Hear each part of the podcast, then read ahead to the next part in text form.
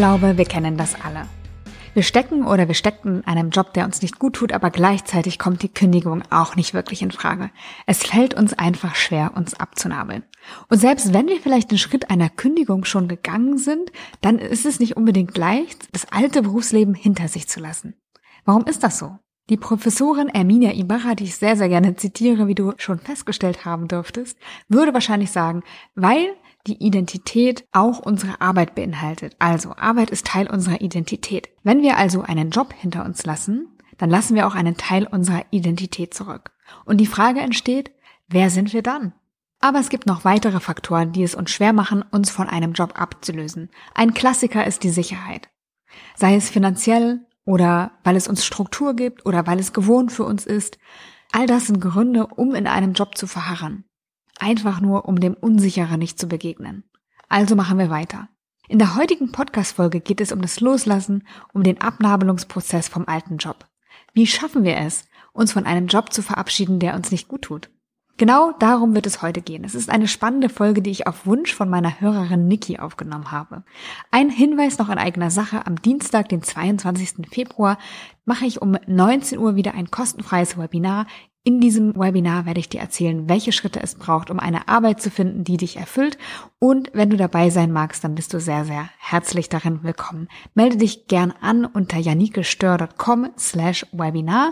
Du findest den Link natürlich auch in den Show Notes. Mein Name ist Janike und ich wünsche dir viel Freude bei Kopf, Herz, Erfolg, dein Podcast für eine erfüllte Karriere.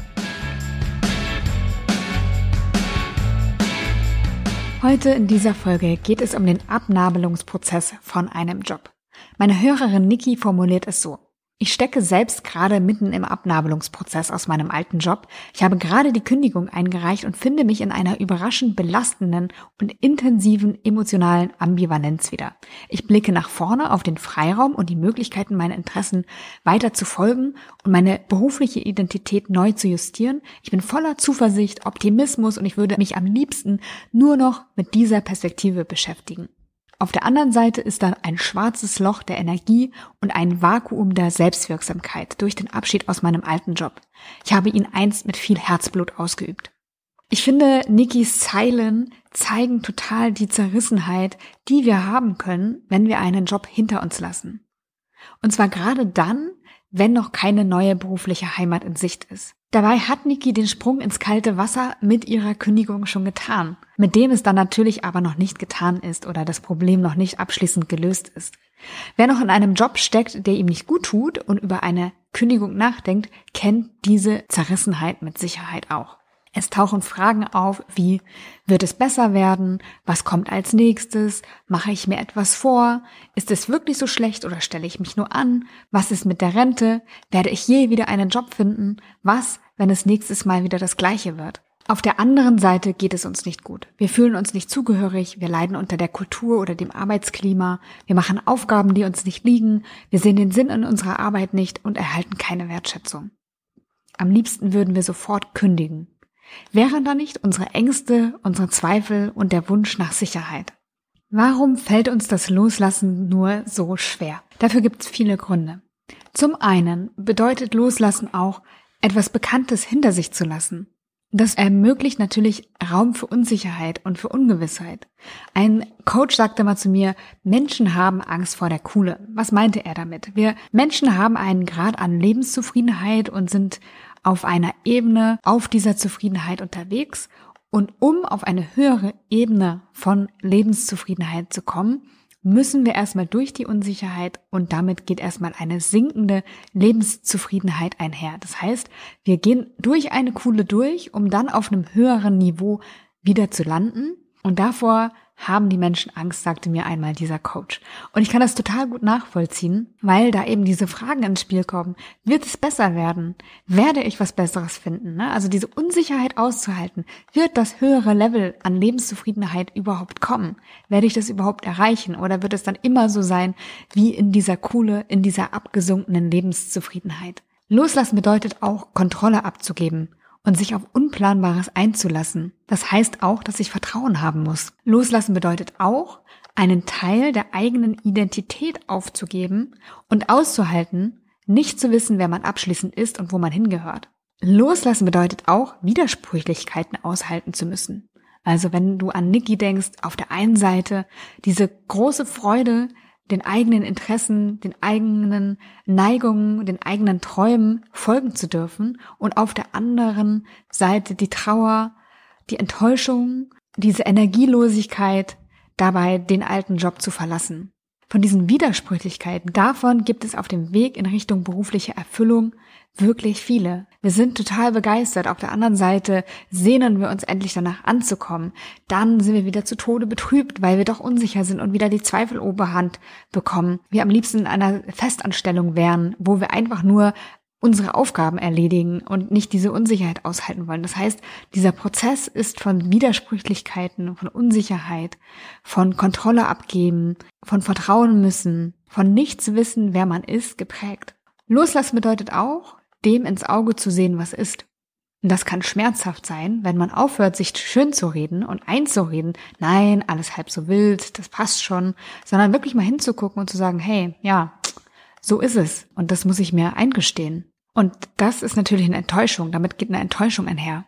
Das heißt, loszulassen tut auch weh. Und natürlich war nicht alles schlecht. Und natürlich lasse ich liebe Kollegen zurück. Natürlich lasse ich auch gute Erinnerungen zurück. Und natürlich lasse ich auch Annehmlichkeiten zurück. Auch das bedeutet loslassen. Wie kann es uns jetzt gelingen, einen Job loszulassen, der einem nicht gut tut? Aus meiner Erfahrung gibt es zwei Wege, die sich da besonders gut eignen oder die es dann auch wirklich möglich machen, in die Umsetzung zu kommen. Der erste Weg ist, hinzuschauen auf das, was ist. Also nochmal zu gucken, in dem Job, in dem Umfeld, in dem ich gerade bin, wie geht es mir da gerade? Was brauche ich? Welche Bedürfnisse werden gerade nicht erfüllt oder befriedigt? Und dann zu gucken, dass man Grenzen setzt. Also, wenn ich pausenlos zu viel arbeite und ich brauche eine Pause, zu sagen, Leute, dieses zusätzliche Projekt kann ich nicht übernehmen. Ich brauche eine Pause. Wenn es ist, dass ich immer wieder für Dienst eingeteilt werde, für die ich überhaupt gar nicht zuständig bin, die mir keine Freude bereiten, die mir auch gar nicht liegen, die eigentlich auch mein Arbeitspensum sprengen, zu sagen, Leute, ich kann diese Aufgabe nicht übernehmen. Ich habe es gerne gemacht, ich habe es eine Zeit lang gemacht, um euch aus der Not zu helfen, aber jetzt schaffe ich das nicht mehr. Es sprengt meine Kapazitäten. Also auf der einen Seite sich klar zu werden, was brauche ich, aber auf der anderen Seite auch dafür einzustehen und es auszudrücken. Und was hilfreich dafür ist, mal wirklich die Grenze zu definieren für sich. Also mal wirklich zu überlegen, bis wohin würdest du gehen, um diesen Job machen zu können, um die Sicherheit behalten zu können, um das Setting behalten zu können. Also bis wohin würdest du Kompromisse machen, aber ab welchem Punkt nicht mehr? Ab welchem Punkt würde das dann bedeuten, wenn dein Unternehmen oder dein Chef oder deine Chefin dir nicht entgegenkommt bei bestimmten Bedürfnissen, die du hast, die aktuell nicht berücksichtigt werden, bei ab welchem Punkt würde es bedeuten, okay, ich kündige. Und da für dich mal ganz klar zu sein, würde das bedeuten, dass du eine klare Grenze ziehst dann, wenn du das nächste Mal am Wochenende arbeiten musst, wenn du das nächste Projekt on top bekommst oder das übernächste. Wann würdest du sagen, hey, sorry, das geht so nicht? Vielleicht bist du schon überlastet. Ich kenne viele Menschen, die einfach wirklich konsequent über ihre eigenen Grenzen gehen, die sich aufreiben in einem Umfeld, das sie nicht wertschätzt, das ihnen nicht gut tut, die immer wieder das Gefühl haben, sie müssen ihrer Verantwortung in diesem Job gerecht werden, obwohl nicht zurückkommt, obwohl sie konsequent über ihre Grenzen gehen, ihre Kräfte schon mehrfach ausgereizt haben und eigentlich nichts mehr über ist. Also wenn es so ist, ich kenne so viele Menschen, denen es so geht, zu sagen, hey, das tut mir leid, ich habe es jetzt fünfmal angesprochen und jetzt ist der Punkt erreicht, an dem ich sagen muss, ich kann dieses nächste Projekt nicht mehr übernehmen. Und wenn das bedeutet, dass du mich feuerst, dann feuerst du mich eben. Also diese Klarheit für sich zu finden, wo ist der Punkt, und das ist natürlich, also ich, natürlich möchte niemand den Job verlieren. Und auf der anderen Seite ist es so, dass wir einfach für uns Grenzen definieren wollen, weil ich erlebe das so häufig, dass wir unklar sind und dann diese ganzen Sachen mitmachen, die uns einfach schaden, die uns einfach nicht gut tun, weil wir unklar sind und weil wir die Grenzen nicht setzen. Und dabei ist niemand, niemand zuständig für deine Gesundheit, für dein Wohlbefinden außer du selbst. Natürlich wäre das besser, wenn du in einem Setting wärst, wo man das gar nicht erst machen würde. Gar keine Frage. Aber letztendlich bist du die Person, die dafür verantwortlich ist.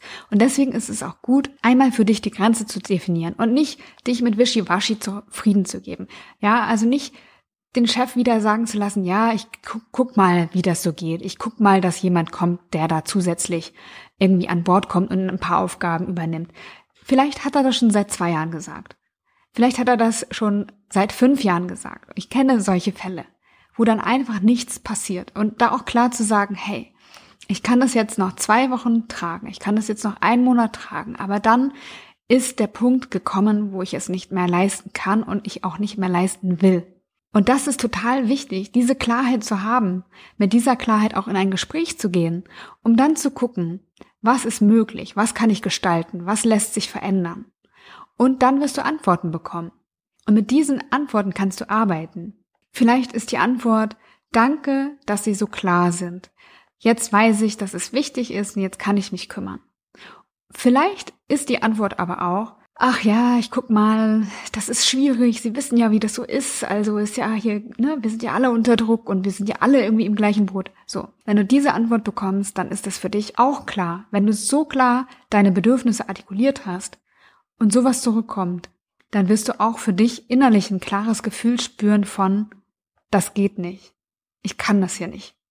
Und dann ist es leichter loszulassen. Das ist dieser Punkt, wenn du dem, was ist, so wie die Sache sich darstellt, wenn du alle deine Möglichkeiten ausgelotet hast, wenn du es angesprochen hast, ins Gespräch gegangen bist, wenn du das gemacht hast, dann weißt du, das, was ich gehofft habe, wo ich jetzt dran festgehalten habe in den letzten Wochen, Monaten, vielleicht sogar auch Jahren, das wird nicht passieren.